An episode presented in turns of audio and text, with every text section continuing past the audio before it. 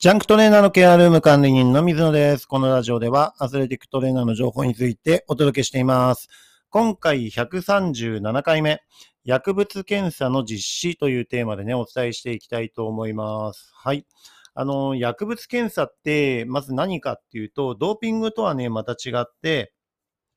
え薬物のね、部分で大麻とかマリファナっていうのはね、あの THC っていう部分であったり、あとメタドンとか、えーあとは、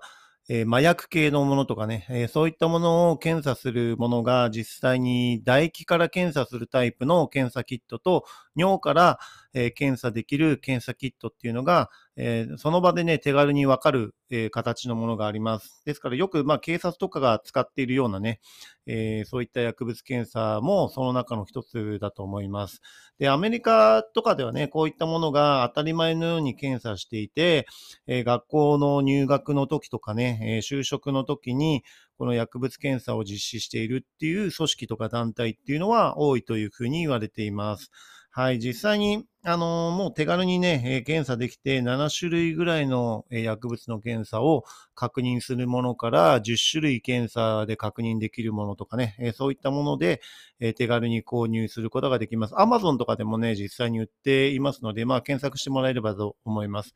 はい。で、実際に自分が所属しているプロバスケットボールリーグでも、この薬物検査っていうのを導入してまして、大体何年ぐらい前なの ?B リーグになってからだからもう5年、5年とか6年とか、そんぐらい前から導入し始めてるのかな。で、その前までは、えー抜き打ちで検査をするとかね、まだ、えー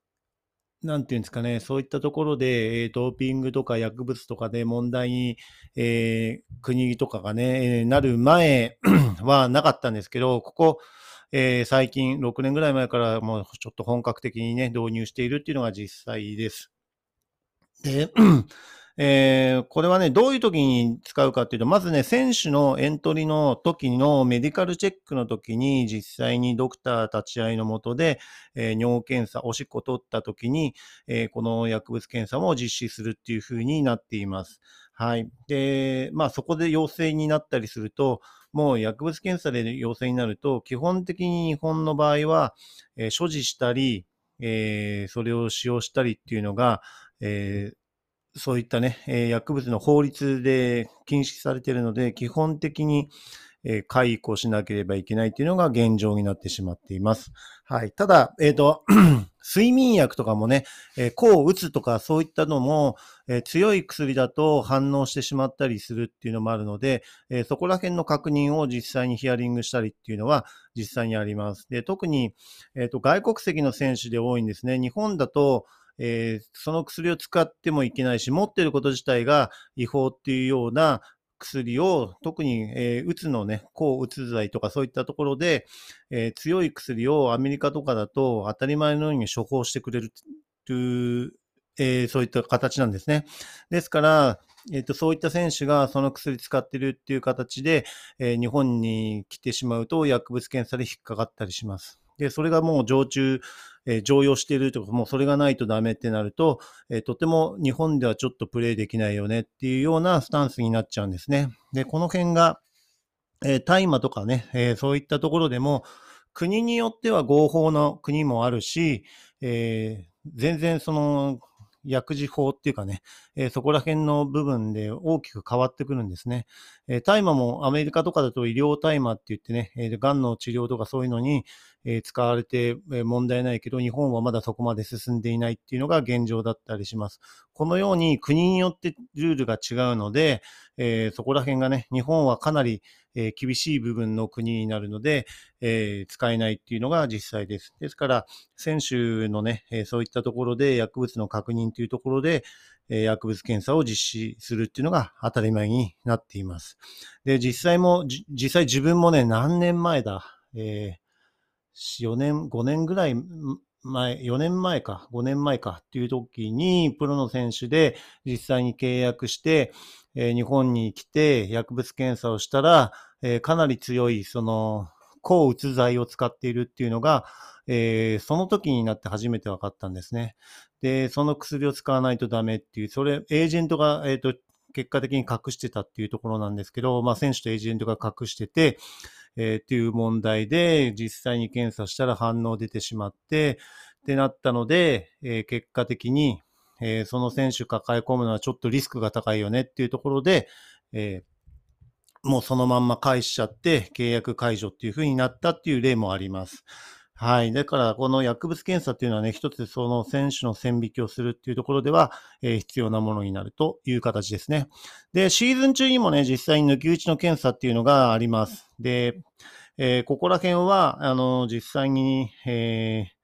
行ってね、え、シーズン中とかに行って、えー、いきますね。えー、B リーグの場合は2回、えー、抜き打ち検査っていうのが実際あって、そこはスタッフもね、対象となります。ですから、えっ、ー、と、ここら辺はね、えっ、ー、と、過去に、えっ、と、アシスタントコーチ、外国籍のアシスタントコーチが、えー、大麻所持してて、えー、捕まってしまったっていう前例があったりするので、えー、そういったことからスタッフも、え対象になっているっていうのが実際です。えバスケットボールの場合は、実際にヘッドコーチが外国籍とか、アシスタントコーチが外国籍、え選手も外国籍が3名導入できるし、え帰化選手っていう形とかね、アジア選手っていう形で、えフィリピンとかの選手が多いですけど、え今いろんな国とかね、そういったところから外国籍の選手とかがね、えチームに結局、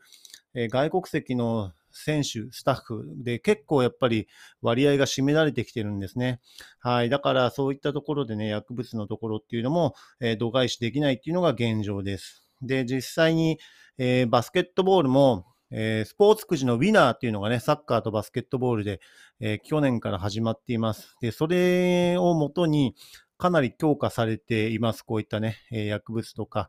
そういった不正がないっていうところをね、証明するっていう、問題ももちろんあるので、ここら辺で抜き打ち検査の回数も実際に増えたっていう形になっていますね。はい。だからね、あの本当に、この薬物検査っていうのは、あの、今後、いろんなスポーツでね、あの、実際に導入されていくと思いますのでね、実際に、手に取って一回、あなたもね、えー、実際に、まあ、購入すると今、ドルが高くなっちゃってるから、えー、2000円から3000円ぐらい検査キットしちゃうと思いますけど、まあ一回自分自身で、えー、尿とか唾液から取ってみて、やってみてっていうのも一つだと思います。えー、それですぐね、反応が出るので、実際にそういった検査を、えプロに行ってからやるよりも、実際に自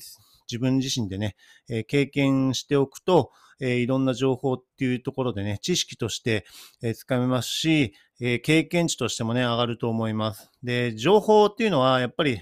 ただね、知ってる、知らないっていうだけも大きな違いもありますけど、やっぱり知識としてね、しっかり認識しておくっていうのは、えー、かなり強くなると思います。そして、さらに経験しておくっていうことになると、えー、理解度が深めて、実際に人に説明できたりするっていう風なね、レベルになると思いますので、えー、トレーナーとしては、情報を入手して、知識としてしっかり蓄えて、えアウトプットできるように経験しておくっていうのは大切な点なのかなというふうに思います。え自分のブログ、えジャンクトレーナーのケアルームというブログの中でも、え薬物検査の記事を書いています。。えー、そそちらをね、えー、参考にして読んでいただければ、どういう薬物が実際にあるのかっていうのも、えー、確認できると思いますのでね、あの、そういった部分も含めて、え参考にしていただければと思います。はい。それではね、次回のテーマとしては、新シーズンスタートっていうテーマでね、お伝えしていきたいと思います。今回も最後まで聞いていただきありがとうございました。また次回もよろしくお願いします。